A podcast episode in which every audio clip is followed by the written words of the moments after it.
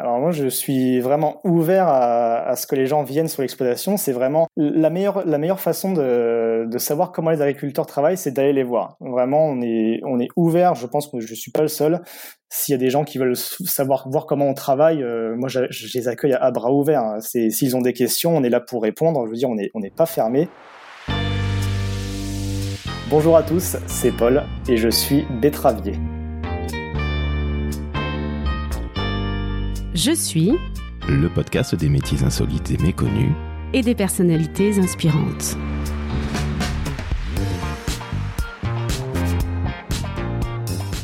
Salut Paul. Bonjour Laurent. Comment ça va? Bah ça va et toi? Eh bien écoute, ça va très très bien. Je suis très heureux de t'accueillir dans cet épisode du podcast Je suis qui parle des métiers insolites et méconnus et des personnalités inspirantes. Alors pourquoi je t'ai invité? Tout simplement, Paul, parce que tu es betteravier. C'est bien ça? C'est bien ça, betteravier mais pas que, agriculteur en premier lieu. agriculteur. Alors, on va se concentrer sur la betterave, mais on va aussi parler des autres cultures. Est-ce que tu peux dire ce que c'est qu'un betteravier, s'il te plaît? Alors un betteravier, c'est tout d'abord un agriculteur qui produit de la betterave sur son exploitation. Donc tout comme moi, donc la betterave euh, à sucre, qui va avoir beaucoup de débouchés. D'accord, alors la betterave, pour moi, c'est la cantine, le truc rouge qui est pas spécialement bon. Toi, ce n'est pas cette betterave-là que tu cultives sur ton exploitation. Alors pas du tout, non. Donc comme je disais, c'est une betterave à sucre. C'est le, débouché premier, ça va être le sucre. Mais il y a aussi voilà l'alcool de betterave qui va servir à la pharmacie notamment, donc euh, l'alcool à 90, le gel hydroalcoolique dont on a beaucoup entendu parler ces, ces derniers temps. Ça va servir aussi en pharmacie, donc toutes les tous les parfums de grandes marques en contiennent. Et il y a aussi dernièrement un dernier débouché, c'est euh, le carburant, donc le bioéthanol. Et ce qui est vachement intéressant aussi parce que c'est un, on va dire un carburant écologique parce que ça réduit forcément les, gaz à effet de serre. C'est aussi moins cher à la pompe, donc c'est vraiment euh, le top du le top du carburant et un carburant d'avenir. Donc Paul, si j'ai bien compris ce que tu me disais, la betterave à sucre, c'est véritablement l'avenir.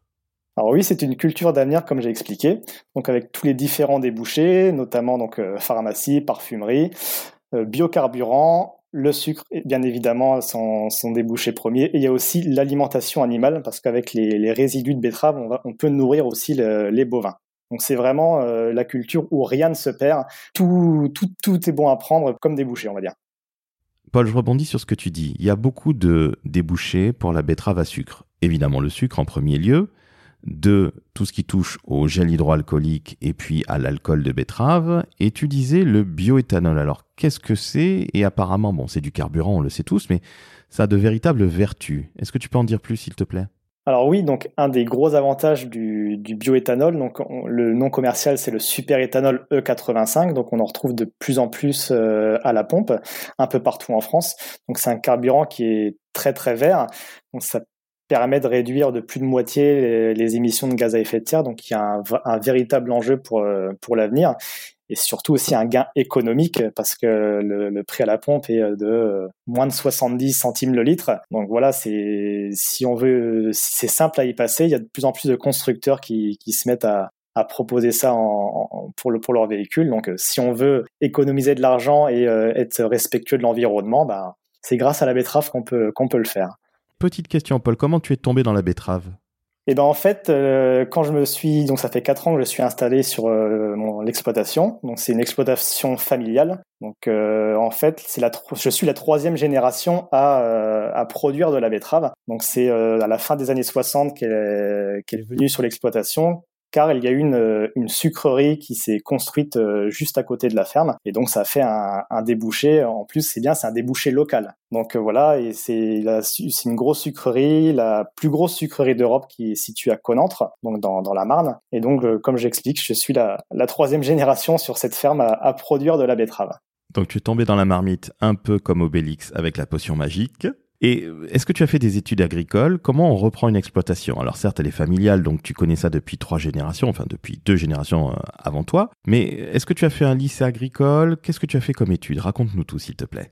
alors oui, j'ai fait un gros cursus agricole. Donc en fait, euh, j'ai fait une seconde terminale agricole, un BTS aussi agricole. Mais c'est vraiment même encore avant que euh, ma, on va dire, mon envie de devenir agriculteur, il s'est, il s'est réveillé. C'est depuis tout petit, je suis vraiment intéressé par, par ce métier. C'est mon, mon père qui m'a bercé dedans. Quand j'étais quand j'avais un peu de temps libre, je rentrais de l'école, j'allais l'accompagner dans le tracteur. J'étais vraiment intéressé par par ça. Euh, l'été, après le centre aéré, j'allais le rejoindre dans la moissonneuse et je dormais même la nuit sous ses jambes. Euh, vraiment, j'étais c'est dès le plus jeune âge, dès le plus jeune âge pardon que que j'étais passionné quoi.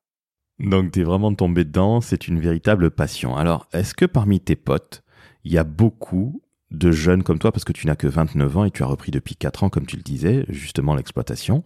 Est-ce qu'il y a beaucoup de tes potes qui sont aujourd'hui agriculteurs ou est-ce que, inversement, bah, euh, des gens qui sont plutôt jeunes comme toi, euh, on se disent, bon, bah, c'est pas trop ma tasse de thé, c'est difficile, euh, je vais un peu laisser tomber?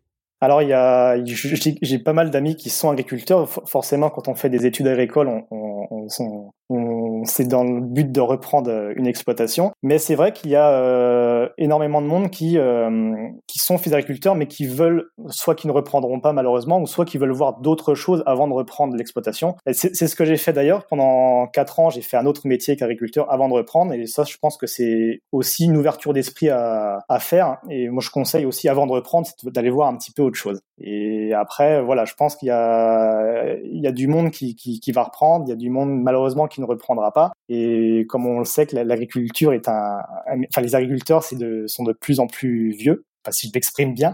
il, y a, un renouvellement de génération qui, est compliqué. Euh, je sais plus, je sais plus les chiffres exactement. Il y a moitié des agriculteurs qui ont plus de 55 ou 60 ans et qui, pour la plupart, ne seront pas renouvelés. Euh, donc voilà, c'est aussi important de, mettre l'accent sur la formation agricole. Euh, comme j'ai fait et c'est aussi l'avenir du métier parce que là, je te pose d'emblée une question. Si la moitié des agriculteurs ou plus de la moitié a plus de 55 ans, cela veut dire que bah, il va falloir vite euh, trouver de nouveaux bras pour euh, reprendre les exploitations. Donc comme toi tu le fais, mais à terme est-ce que ce n'est pas un vrai problème euh, tout simplement pour les consommateurs français? Parce que si nous avons de moins en moins d'agriculteurs, on produira forcément moins. Il faudra aller acheter ailleurs. Notre souveraineté agricole est peut-être bah, un peu dans la mouise, si je puis dire. Bah c'est ça, c'est d'où l'importance vraiment de, de, de, pouvoir renouveler euh, les, les générations d'agriculteurs. C'est vraiment un, un, défi vraiment à, à, à relever. C'est donc un véritable défi en fait pour l'agriculture aussi. Il n'y a pas que le bio, il n'y a pas que toutes ces problématiques autour de l'environnement dont on parlera plus tard, mais il y a aussi déjà un premier problème, renouveler les générations, n'est-ce pas? C'est ça, voilà. Donc c'est comme tu dis, c'est un, un véritable défi. Après, voilà, l'agriculture française euh, reste un, modèle dans le monde euh, d'agriculture, même d'agriculture durable, on va dire. Donc, c'est, euh, on, a, on a toutes les armes pour pouvoir euh, faire perdurer ce, ce, modèle agricole. Et ça passe aussi par la, par la formation de, de futurs agriculteurs. Évidemment. Alors, les défis de l'agriculture, outre le fait de renouveler les générations et de former, comme tu viens de le dire, on entend souvent dire je pense plutôt à tort à titre personnel, mais tu vas peut-être me le confirmer ou l'infirmer, que agriculteur égale pollueur, égale pesticide, égale euh, non-respect de la terre. J'ai malheureusement l'impression que beaucoup de médias le pensent. Qu'est-ce que tu en penses toi personnellement? Parce que toi tu es les pieds dans la terre, si je puis dire, les pieds dans la boue, les mains dans le cambouis comme on dirait. Qu'est-ce que tu en penses de tout ça? Parce que ça doit jouer une de très mauvais tours et ça doit mais écorner sacrément l'image de l'agriculture d'une manière générale. Alors on passe pour des, oui, pour des pollueurs. On est un peu le bouc émissaire euh, de certains médias. Mais donc, euh, il y a beaucoup de chiffres qui va contrer ça. D'ailleurs, la, France est, comme j'expliquais, est, est primée mais, euh, agriculture la plus durable au monde. On a réduit énormément nos, nos, pesticides de synthèse euh, depuis plusieurs, depuis plusieurs années. On a réduit plus de 50% de, les pesticides. Et donc, on produit vraiment de manière la, la propre possible. Après, voilà, c'est finalement une plante, c'est comme un être humain elle est malade, faut qu'on la soigne. Mais euh, comme, comme j'expliquais, les fongicides, ont, enfin les, les, les, produits phytosanitaires ont été réduits de plus de 50% en, en 20 ans. Et grâce à ça, on, en tout cas, on, on peut dire que l'agriculture euh, fait vraiment un effort et est respectueuse de l'environnement. Et on a, on, a, on a aussi les, les, sols qui sont euh, qui sont semés, plantés, donc ils sont les sols sont jamais nus. Il y a toujours une plante qui pousse, et ce qui permet aussi de stocker le carbone, de capter le carbone de l'air. Et ça, c'est aussi un, un, enjeu, un gros enjeu à l'avenir avec le, les émissions de gaz à, gaz à effet de serre on a cette chance, l'agriculture est une chance vraiment pour le, pour le réchauffement climatique, c'est de pouvoir capter vraiment énormément de CO2. Entendu, donc ce qui veut dire que euh, la génération Greta Thunberg aurait plutôt tout intérêt à regarder vraiment les choses en allant voir peut-être ton exploitation, Paul? C'est ça, voilà. Alors moi, je suis vraiment ouvert à, à ce que les gens viennent sur l'exploitation. C'est vraiment la meilleure, la meilleure façon de, de savoir comment les agriculteurs travaillent, c'est d'aller les voir. Vraiment, on est, on est ouvert. Je pense que je suis pas le seul. S'il y a des gens qui veulent savoir voir comment on travaille, euh, moi, je, les accueille à, bras ouverts. C'est s'ils ont des questions, on est là pour répondre. Je veux dire, on est, on n'est pas fermé. C'est voilà, on est, c'est un, beau métier. C'est, c'est malheureusement, il est souvent décrié euh, dans certains médias. Donc la, la, solution la plus simple de, de connaître le métier, le métier d'agriculteur, c'est d'aller voir euh, les, les, personnes, les, les, vrais acteurs, et en leur posant les bonnes questions. Quoi. Venez nous voir, on vous accueille, il n'y a, a, aucun souci. Donc en somme, tu donneras un conseil aux consommateurs et puis aux gens qui s'intéressent à, à cette problématique, allez voir les fermiers.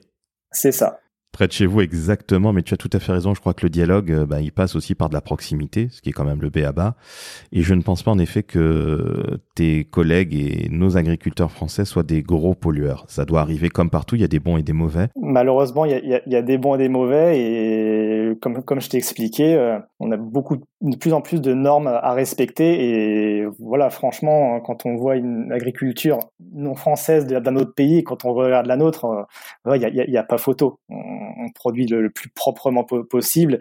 Et voilà, moi je fais de l'agriculture raisonnée. C'est, je vais expliquer ça un petit peu ce que c'est. L'agriculture raisonnée, en fait, on, met, on, va dire, on va mettre un produit phytosanitaire seulement s'il y a besoin. Donc on regarde un petit peu les champs.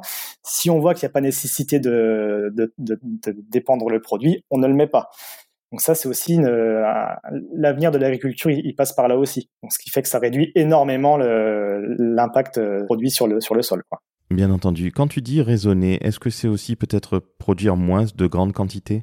Alors forcément, euh, raisonner, on prend un risque de d'être un peu de, de, de, produire moins parce qu'on voilà, on va on va essayer vraiment, on est sur la corde raide entre la, productivité et puis la consommation de produits euh, phytosanitaires. Donc c'est pour ça on prend on prend un risque. Des fois on gagne, des fois on loupe. Ça, joue aussi beaucoup avec les, les, les conditions météo. Euh, cette année par exemple, on a eu un printemps assez humide, ce qui fait que ça développe énormément de maladies. Donc c'est compliqué aussi de s'en passer faut sauver la récolte et faut pas oublier qu'il y a certaines maladies qui sont très dangereuses aussi pour le consommateur.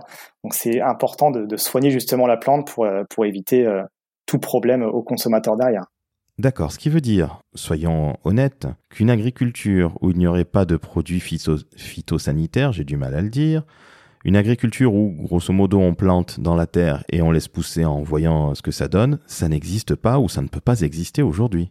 Pour moi, ça n'existe pas. En tout cas, il faut, forcément qu'il y ait un, une aide extérieure pour éviter euh, voilà les ravageurs, les maladies. Bon, on a des, nouvelles techniques qui viennent euh, euh, remplacer les, pesticides de synthèse. Ça va être des pesticides, on va dire. Je dis pesticides parce que c'est des pesticides, hein, c'est des, produits de biocontrôle comme du soufre ou du cuivre, des, des pesticides dits naturels. Donc c'est par exemple en agriculture biologique, on utilise du soufre et du cuivre pour protéger la plante. Donc en fait, c'est un pesticide qui est naturel et, euh, pas, et pas chimique. Il faut euh, forcément, dès qu'il y a une maladie, il faut, faut vraiment soigner la plante pour pouvoir euh, que la plante soit en bonne santé et soit de qualité.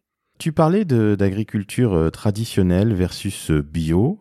Est-ce que tu peux m'en dire un petit peu plus sur le bio? Parce que c'est évidemment dans toutes les conversations depuis quelques années. Euh, Est-ce que c'est plus compliqué à faire? Est-ce que ça n'est pas finalement une étiquette un peu marketing qu'on met sur tout et rien? Euh, Qu'est-ce que tu en penses du bio? Bah, moi, moi, ce que je trouve dommage, c'est qu'on on cherche forcément à opposer agriculture conventionnelle et agriculture biologique. On a la, chance en France de pouvoir avoir un, panel d'agriculture justement, et pour moi ça sert à rien de les opposer. Après l'agriculture biologique, forcément, on produit nettement moins parce qu'il y a, on peut, on n'a pas d'utilisation de produits phytosanitaires pour protéger les plantes, donc on va, avoir un rendement qui va être vraiment inférieur. Donc c'est pour ça aussi qu'on que les, les produits bio sont beaucoup plus chers. Toi-même, tu fais du bio, j'imagine que oui. Alors moi non, je ne, je ne fais pas de bio comme je t'expliquais. Je, je fais de l'agriculture qui est dite raisonnée. Donc j'essaye de, de, réduire au maximum euh, mes, mes, intrants et, mes, et, mon utilisation de produits phytosanitaires. Et donc ça passe aussi. On, maintenant l'agriculture est très moderne. Ça passe par des outils d'aide à la décision. Par exemple, c'est des, des, stations météo qui vont estimer si oui ou non on peut on, on, doit traiter contre la maladie, ce qui permet d'économiser des fois euh, énormément de produits phytosanitaires et de produits on va dire plus propres. Mais alors, c'est là que j'ai du mal à comprendre. La différence versus euh, raisonner versus bio, je suis d'ailleurs pas sûr qu'il faille les opposer, comme tu le disais à l'instant même. Non, faut surtout pas les opposer. Après, l'agriculture euh, raisonnée, on, utilisera forcément des, pesticides dessus, parce qu'on euh, y, a forcément un moment où il va y avoir de la maladie, des ravageurs, donc il va falloir quand même protéger euh, protéger la plante. Et comme je t'expliquais, en bio, ça va être des, produits dits naturels, donc nettement moins efficaces, mais c'est pour euh, voilà qui, vont avoir une, efficacité minime, mais qui vont permettre quand même de sortir un petit peu quelque chose, et, justement pour éviter de rien produire du tout.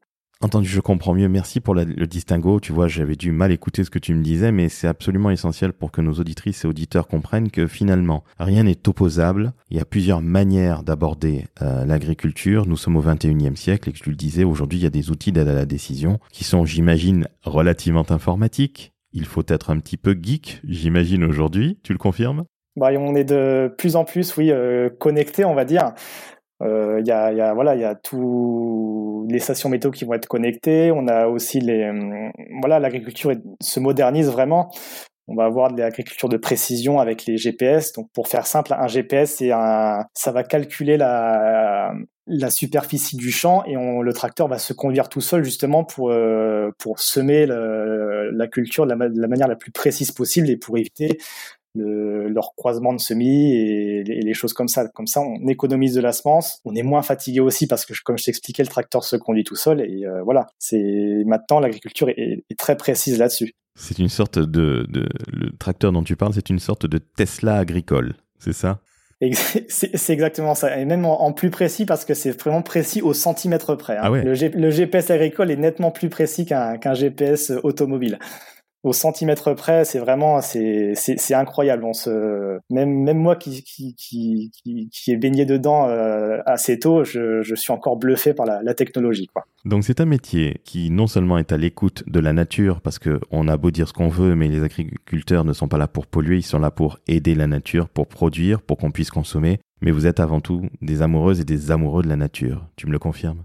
C'est bien ça. On, franchement, on respecte tout, on respecte vraiment la nature. Donc en fait, comme je expliqué, on va, on va aménager des, des, des bords de rivières, des, des, bords de champs, des bords de routes, euh, vraiment pour que ce soit, pour qu'il y ait de la, des animaux et de la, et de la biodiversité qui, qui ait des abris et aussi pour euh, voilà pour euh, qu'il y ait une belle harmonie sur la route pour pas qu'il y ait pas qu'il y ait de manque de visibilité ou de choses comme ça quoi. Tu me disais Paul avant de reprendre l'exploitation familiale il y a quatre ans, tu avais fait un autre métier. Qu'est-ce que c'est sans indiscrétion? Eh ben en fait, j'ai été commercial dans le matériel agricole pendant quatre ans. Donc j'ai vendu en fait des tracteurs. Donc c'est pour ça que je suis finalement euh, resté un petit peu dans le, dans le dans le milieu agricole pour pas le perdre. Et voilà, donc pendant après mes études agricoles, j'ai fait un an de licence euh, commerce, ce qui m'a permis de devenir pendant quatre ans euh, commercial dans le matériel agricole avant de pouvoir reprendre l'exploitation.